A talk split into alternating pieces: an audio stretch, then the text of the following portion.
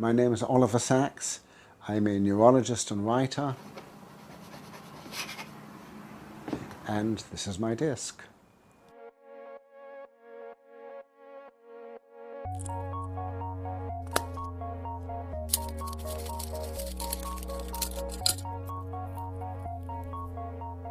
Y este es mi escritorio.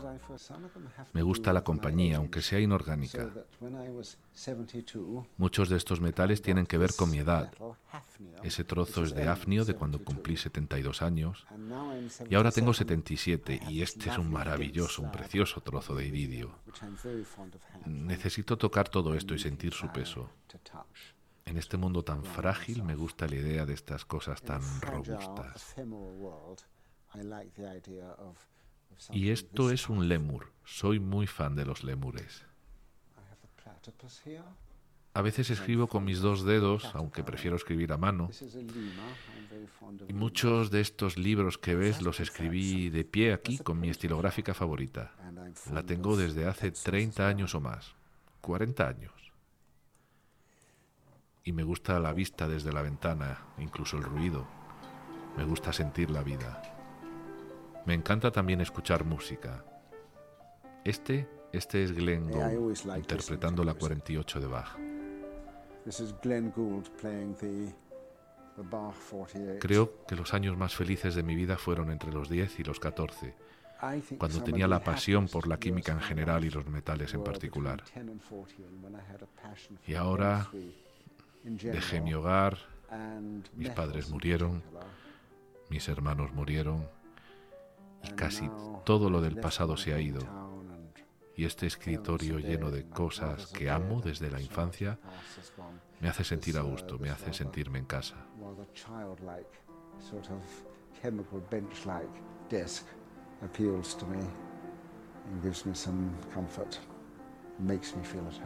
Me encantaría tener un tarrito para un pez.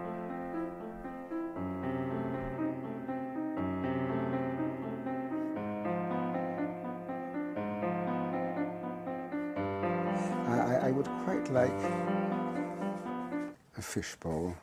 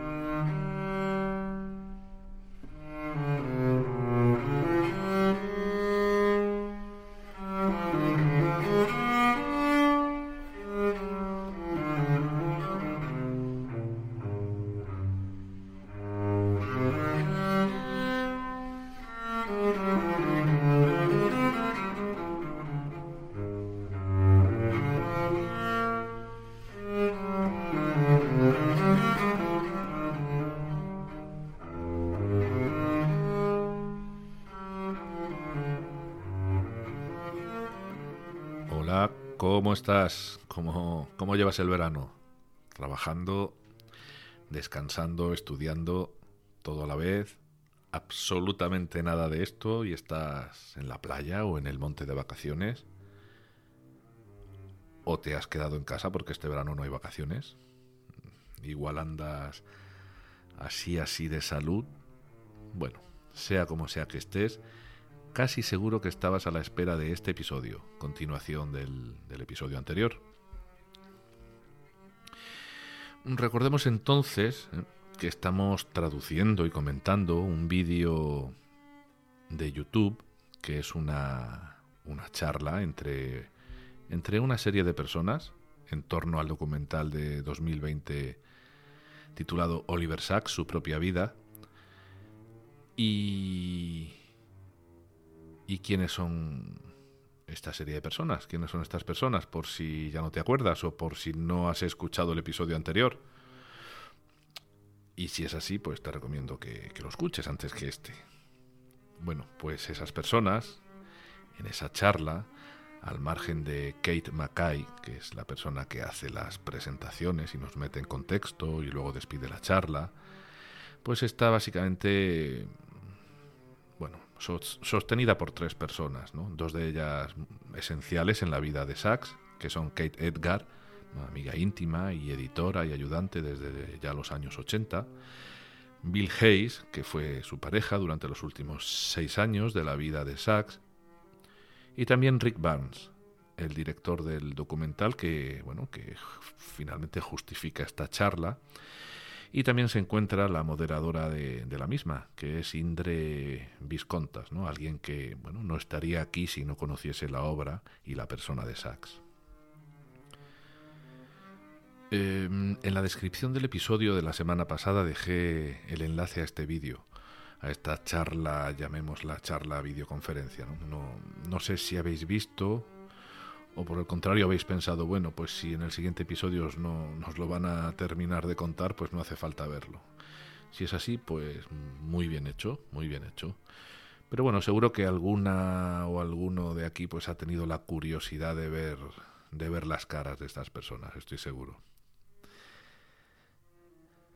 Mm, os comenté también que se puede ver en la plataforma, o sea, os comenté en el episodio anterior y os lo dejé en la descripción, que se puede ver este documental en la plataforma Filming.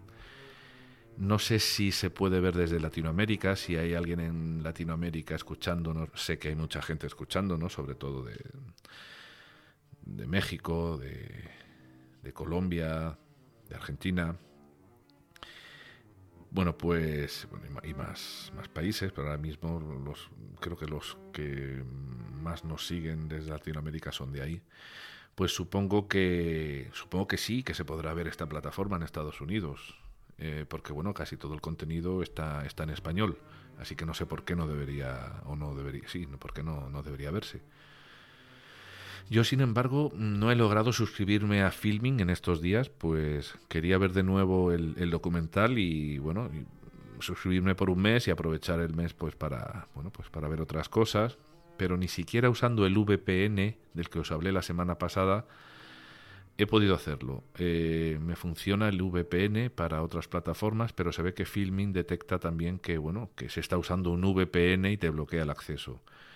Bueno, son cosas que se me escapan de la, de la informática.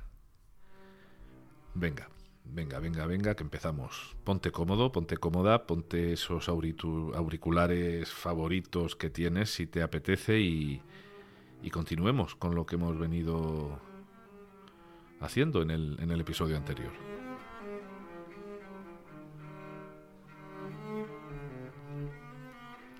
Después de haber presentado a todos los participantes y haber escuchado algo de cada uno de ellos, al final del episodio pasado dijimos que Indre, la, moderadora, volvía de nuevo a preguntar a Rick, el director del documental.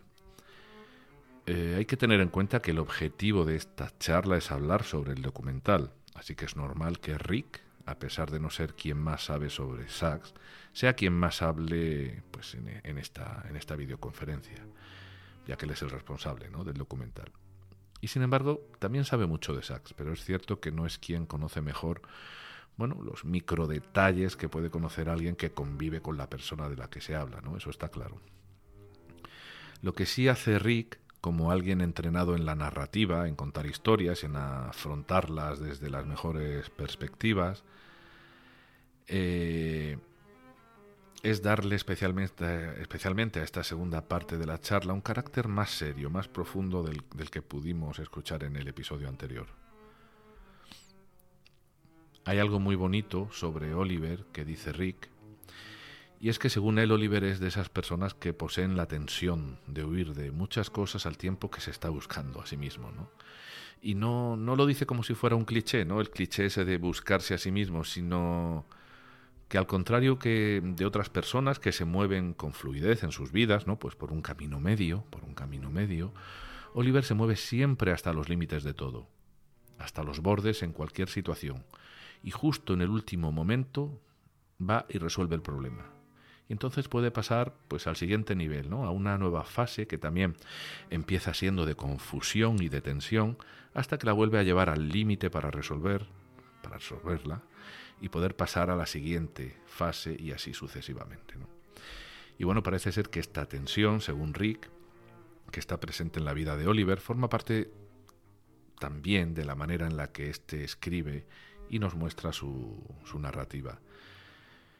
Y, y, es que esta tensión la llevó hasta los extremos que, bueno, que ya conocemos de sus años jóvenes y que, bueno, por suerte, por suerte, no, no acabó descalabrándose, pero sí acabó desembocando ya en, en los años 80 en un sax que construiría algo, ¿no?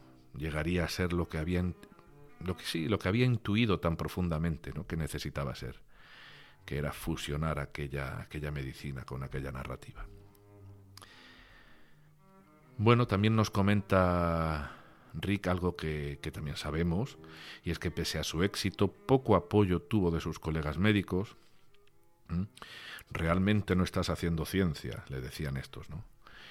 Y, y bueno, además sufrió el castigo de, de esa maldición, ¿no? Esa, maldición extendida por los que procesan la información de forma superficial, ¿no? Que consiste en menospreciar aquello que, que llega a hacerse popular.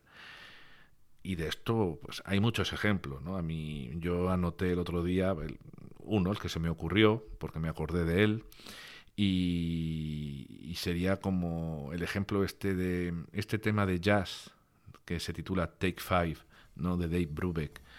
Bueno, pues un, un, ejemplo de un tema de una canción tremendamente popular que está sonando ahora, en este momento, y que, bueno, pues es un ejemplo de cómo podría, cómo podría haber puesto otro, ¿no? Eh, ¿O ejemplo de qué? Pues de cosas extraordinarias que caen en el ostracismo porque, porque le gusta, es algo que le gusta a mucha gente. Y bueno, el ego de los eruditos se resiente por ver su exclusividad en peligro. Esto suele ocurrir.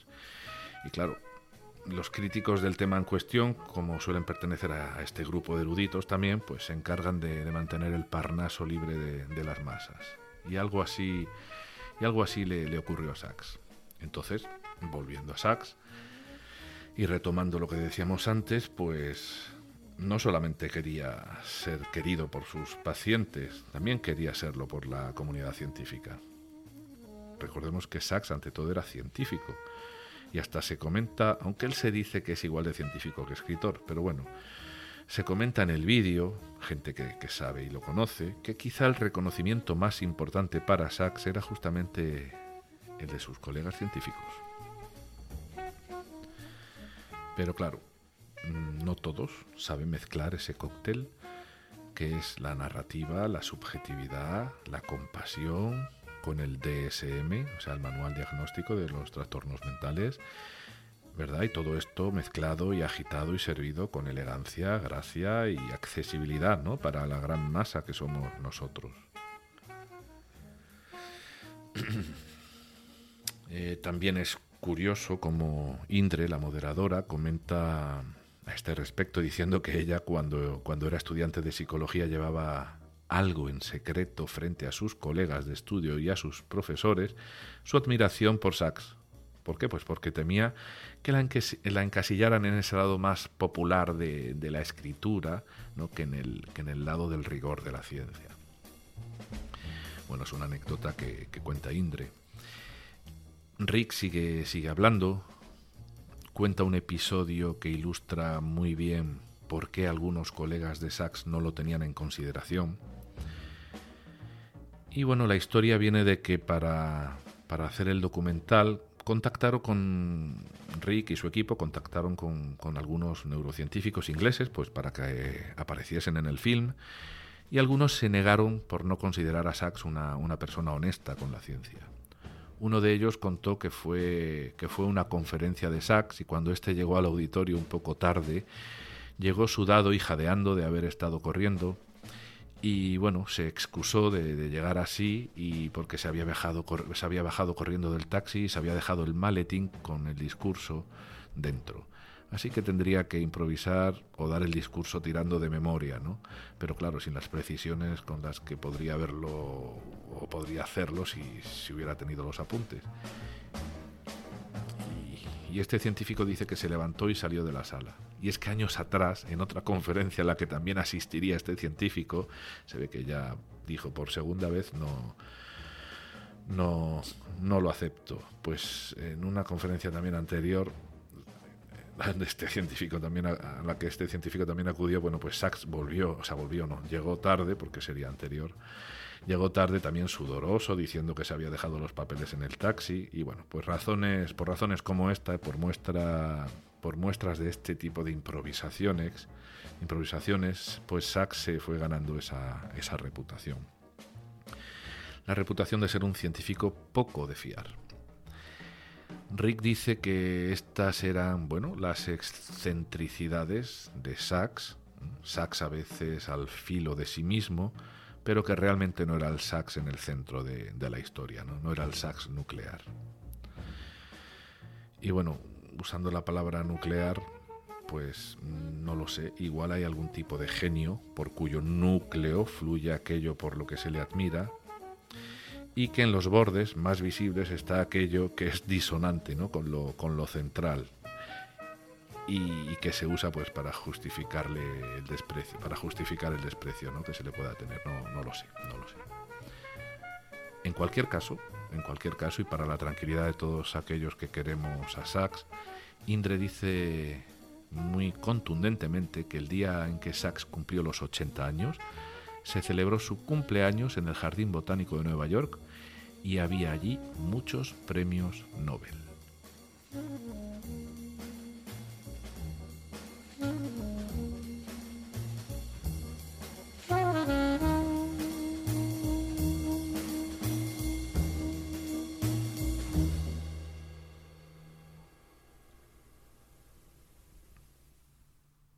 Y por un momento Rick e Indreb siguen discutiendo sobre este tema y lo llevan a tal punto en que los dos se emocionan contando anécdotas en las que Sachs era, era tan preciso en sus observaciones que tenía la capacidad de llegar al fondo de muchas cosas y, y de acertar también con bastante precisión.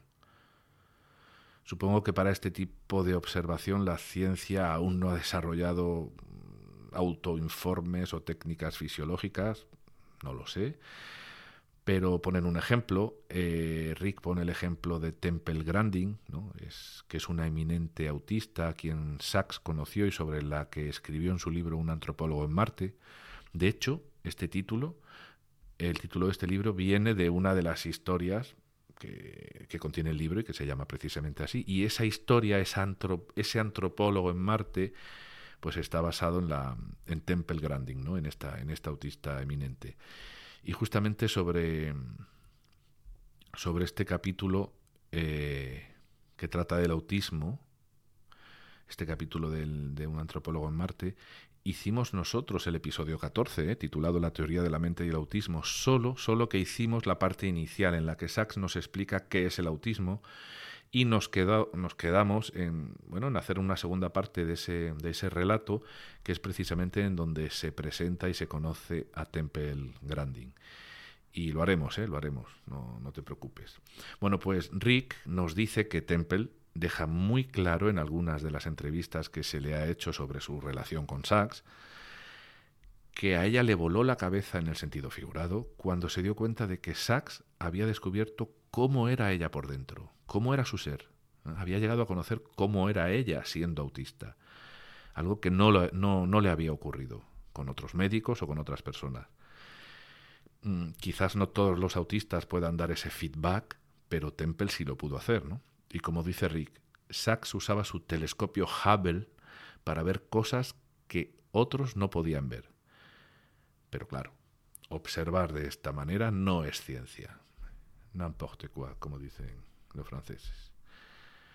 Bueno, y ahora, ahora entra, entra Bill brevemente, como si fuese, como si fuese, me lo imagino, ¿no? Como si fuese el escudero de su pareja, montado en, en su caballo y con, y con la lanza, y pide la palabra y dice, si me permitís, os voy a decir algo en defensa de Oliver.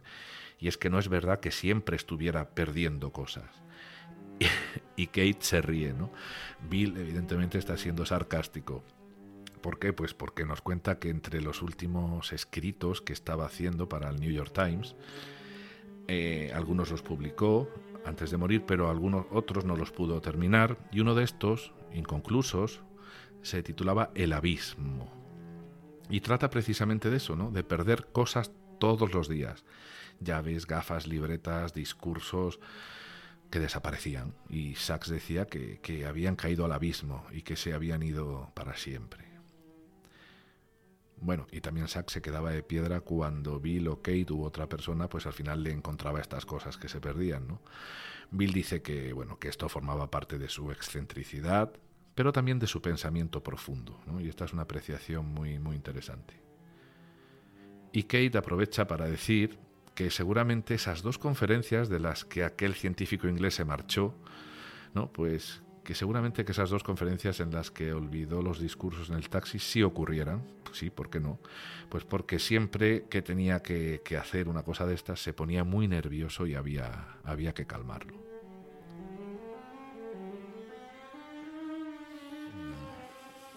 Indre también insiste en esto, que cuando Sachs se ponía en modo telescopio Hubble, ¿no? como decía Rick, estaba solo en el momento presente, de lo que tenía en mente, y todo lo que estuviese fuera del foco lo olvidaba. Así que no salía a caer en la cuenta de que había que comer, o si se estaba llegando tarde para ir a algún sitio, o si había alguna cita luego, no, no, estaba tan inmerso que, bueno, supongo que no sería fácil vivir tan, con alguien así, ¿no? Eh, si habéis visto la película Despertares, podréis ver a un Robin Williams eh, despistado y torpe, ensimismado siempre en lo que está haciendo. Y bueno, fue el mismo Sachs quien dijo que Robin Williams había absorbido tanto su personalidad para hacer la película que bueno, que se vio perfectamente reflejado en él. Rick sigue eh, contando cosas y bueno, apunta a decir algo más sobre el tema y añade que que incluso hasta podría ignorarte estando tú presente, ¿no? Resulta que la primera entrevista que Rick le hizo a Sachs para el documental, pues bueno, fue una entrevista que al final tuvo que durar cinco días porque Sachs estaba en otras cosas. Y Rick, que es muy fino también en sus observaciones, deja muy claro que para él esta cualidad de Sachs no era algo narcisista patológico, sino que Sachs hacía como que te escuchaba un día y otro, y cuando él creía que tenía que decir algo una vez todo procesado, pues entonces hablaba.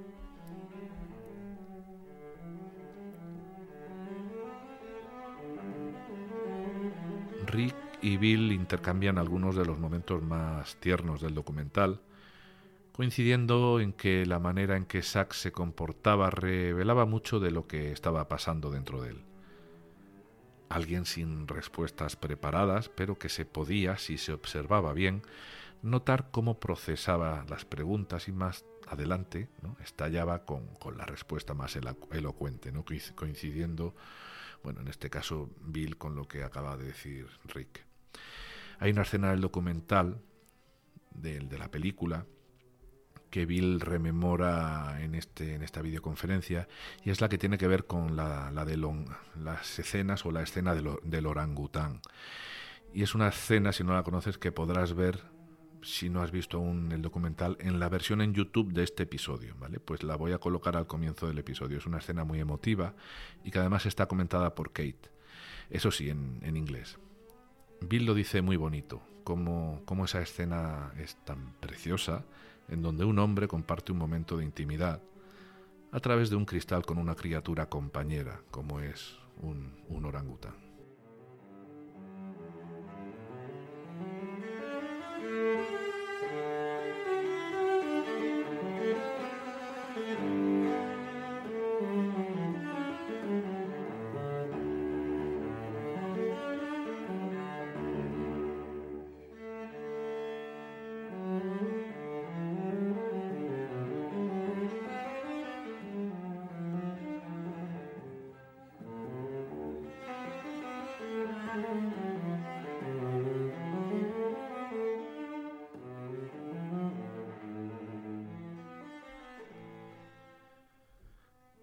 Y ahora hablemos un poquito de lo que dicen sobre el tema de la conciencia, un tema obsesivo para Sachs, y no es casualidad que su primer libro publicado después de su muerte sea El río de la conciencia.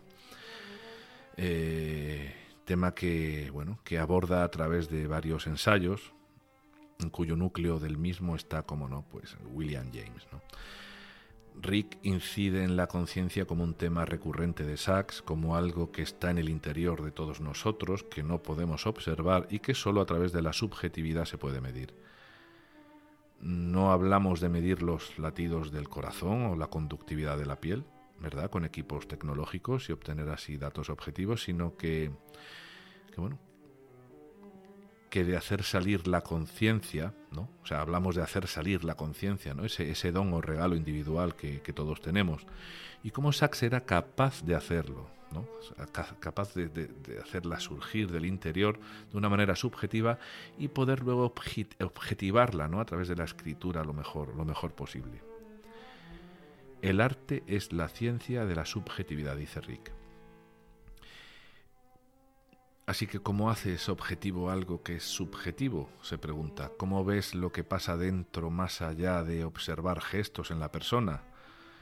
Bueno, pues preguntas que por otro lado es la que se ha hecho la psicología desde siempre o desde casi siempre, ¿no? ¿Cómo medir lo que pasa en el interior? El caso es que Sachs pretendía hacer lo mismo, pero no tanto descomponiendo los constructos psicológicos en elementos más pequeños para analizarlos, como ha hecho la psicología con la atención por un lado, la personalidad, con la memoria, con la emoción o con la motivación, etc., sino que lo que pretendía era objetivizar a través del entendimiento y no de la estadística inferencial, cómo era la conciencia de un ser con encefalitis letárgica, cómo es la conciencia de alguien con autismo, cómo es la del, del síndrome de Tourette. Bueno, y así sucesivamente y no solamente, sino dentro de los del autismo, cada uno y de forma individual. Porque una de las de los grandes aportes de Sachs al conocimiento dentro de este campo es estudiar individuo a individuo y no hacer generalizaciones. Y su manera de hacerlo fue fusionando, pues como ya sabemos, la biología y la biografía a través de una férrea observación y un profundo estudio, pero también añadiendo ingredientes como el de la compasión. Si no, no hubiera tenido Sachs ese motor, no, no, hubiese sido ese motor de la misma manera en la, en la que lo fue. ¿no? Como si no, podría medir o cuantificar la conciencia de una persona ¿no? que sufre un, que sufre, el desorden neurológico que sufre. Bueno, y todo esto dice Rick que fue menospreciado durante muchos años por sus colegas, pero, pero dice, ya a finales de siglo pasado, las superestrellas mundiales de la neurociencia, como eran Francis Crick, que fue premio Nobel de Medicina, como lo fue su protegido Gerald Edelman, que también premio Nobel de Medicina, o incluso como fue Antonio Damasio, que creo que era portugués, cuyo libro El error de Descartes te recomiendo que leas si, si te gusta la neurociencia, bueno, pues como todos ellos se pusieron a hacer este trabajo de conciencia y subjetividad. Se, pudieron, se pusieron a hacerlo. ¿Y qué encuentran en Oliver Sacks? Bueno, pues encuentran una increíble base de datos, una forma de hacerlo, porque ya desde el principio, desde Migraña, pues eh, ya se plantean cuestiones ¿no? Eh, sobre la conciencia con respecto a cómo es ver el mundo como, por ejemplo, como algo continuo, ¿no? que es como lo vemos las personas que no sufrimos de esas dolencias, en comparación a cómo es ver el mundo en fracciones de imágenes que no poseen una continuidad, ¿no? como puede ser en las personas que sufren migrañas muy, muy severas. Y bueno, esto no es algo que Sachs descubrió, se planteó el primero, ya que los teóricos de la visión lo estudiaron, pero sí que Sachs quiso ir en otra dirección y buscar una manera de contar, bueno, una manera de saber sobre todo, para contarnos cómo era el mundo de, bueno, de la persona que veía en fracciones y no de forma continua. Así que, como dice Six, gracias, doctor Sachs, por esta impagable contribución. Y para ir dejando atrás este tema de la conciencia, hay que comentar que Christoph Cox, que yo no sabía quién era, responsable del Instituto del Cerebro Paul Allen, dice que hay tres cuestiones fundamentales en la ciencia. Una, ¿por qué existen las cosas? Dos, ¿por qué existe la vida? Y tres, ¿qué es la conciencia? Y las tres preguntas están unidas en realidad, o sea, están unidas en realidad, y además son preguntas ya que aparecen en el Génesis de la Biblia, ¿no? ¿Qué es todo esto? ¿De dónde viene todo esto? Y esto mismo es lo que sobre, sobre lo que Sachs intenta arrojar luz a través de sus obsesiones. Llegar a la síntesis de los complejos perfiles de sus pacientes con problemas neurológicos. Dejándonos muy claro Sachs que no existe tanto no existe tanto esa artificialidad que hemos creado. Para querer separar unos aspectos de la ciencia de otros. No, no, no, es, no están tan separadas. Indre interviene bastante en esta segunda parte del vídeo y nos revela cosas como que ella misma montó bueno, una versión de la ópera, recordemos que ella es cantante de ópera y profesora en el conservatorio, ella misma montó una, una, una versión de la ópera que ya antes había montado con Michael Nyman, con música de Michael Nyman y de la que hemos hablado, la del hombre que confundió a su mujer con un sombrero. Y bueno, en un momento dado también Indre le pregunta a Kate si, si esa curiosidad del Oliver por todo siguió hasta el final de sus días.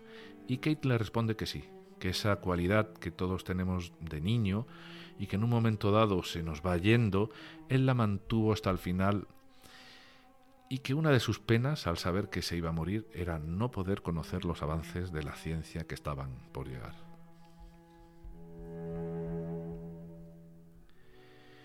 Y bueno, ya casi terminando el vídeo, de la videoconferencia, pues Rick le pide a Billy que, nos cuente qué encontró en los más de mil libros que había en el apartamento.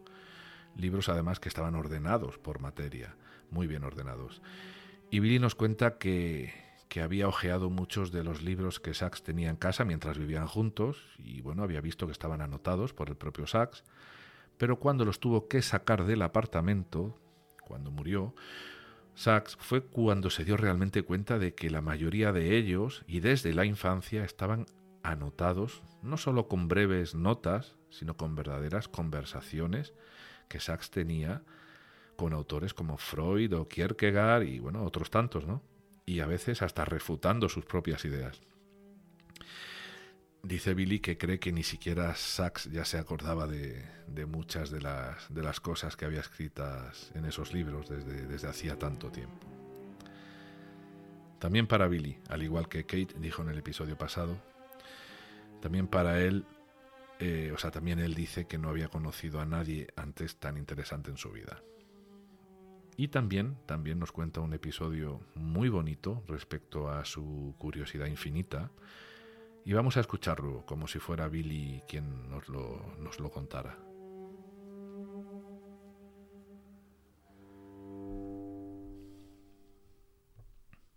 El último viaje que hizo en su vida, un mes antes de morir, fue llevarme a una reserva de lémures en Carolina del Norte, la Duke University, donde hay una instalación académica de investigación y preservación de lémures.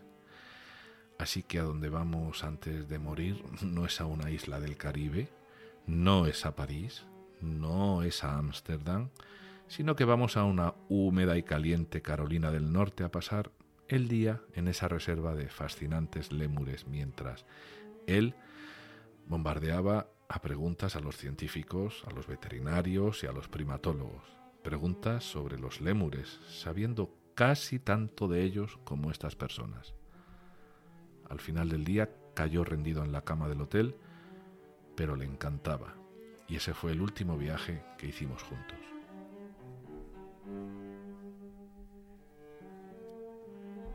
Bueno, así que ahí iba Sax, a donde hubiera un lemur o un gusano o un helecho, aunque estuviera a las puertas de la muerte.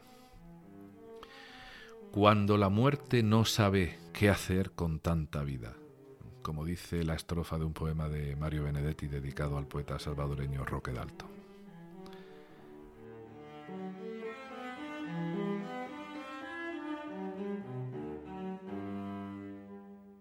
Vamos a ir terminando el episodio. Vamos a decir también que Indre alude a la pasión de Sachs por nadar, explicando que la razón por la que lo hacía era para poder pensar más y mejor eh, y así era, esa era la razón también por la que escribía, para pensar. Lo que más le gustaba a Sachs era pensar, y nadar y escribir eran los mejores catalizadores e instrumentos para poder hacerlo. Mm, creo que ya lo hemos comentado alguna vez aquí. No basta con pensar con la cabeza sin un soporte. ¿eh? Nuestra memoria de trabajo es muy limitada. Por eso el razonamiento y los pensamientos en donde, en donde hay que manejar mucha información, ¿no? muchas proposiciones que dependen unas de las otras, pues satura la memoria de trabajo y se acaba volviendo se acaba volviendo el círculo, ¿no? O mejor dicho, el pensamiento se acaba acaba siendo algo circular. ¿Por qué? Porque tiene que regresar a recuperar la información que nos hace falta para seguir pensando y que en algún momento del proceso se nos ha desvanecido porque no podemos mantenerla en la memoria de trabajo. De ahí que el pensamiento pues sea, por decirlo de alguna manera, circular a partir de un momento dado de carga, de carga mental, y nos haga falta entonces pues la, escritura, ¿no? Pues para poner ese pensamiento en un plano más lineal. Y algún día hablaremos de esto de, de forma más seria. Y bueno, Paul, nos cuenta Rick, un amigo de Oliver, le preguntó justo a Oliver, diez días antes de morir, ¿qué haces, Oliver? Y este le respondió, estoy escribiendo sobre creatividad. Diez días antes de morir. Bueno, a esto se le conoce con el nombre de flow en términos creativos, que es un estado casi de éxtasis en donde uno está inmerso y fluye con la vida, aunque sepa que está a punto de perderla.